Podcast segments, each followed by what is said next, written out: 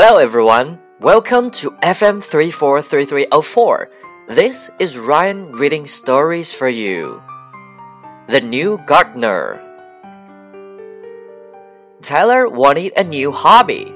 He enjoyed looking at flowers. He decided to try planting some flowers himself. Gardening looked easy and relaxing. First, he tried planting some orchids. After one week, they dried up. Tyler was confused. He had watered them every day. He did not give up. Next, he planted a rose bush. After one week, caterpillars had eaten the whole plant. Tyler still tried again. He planted some beautiful petunias. After one week, they were killed by weeds. He was not a good gardener. Wow, thought Tyler.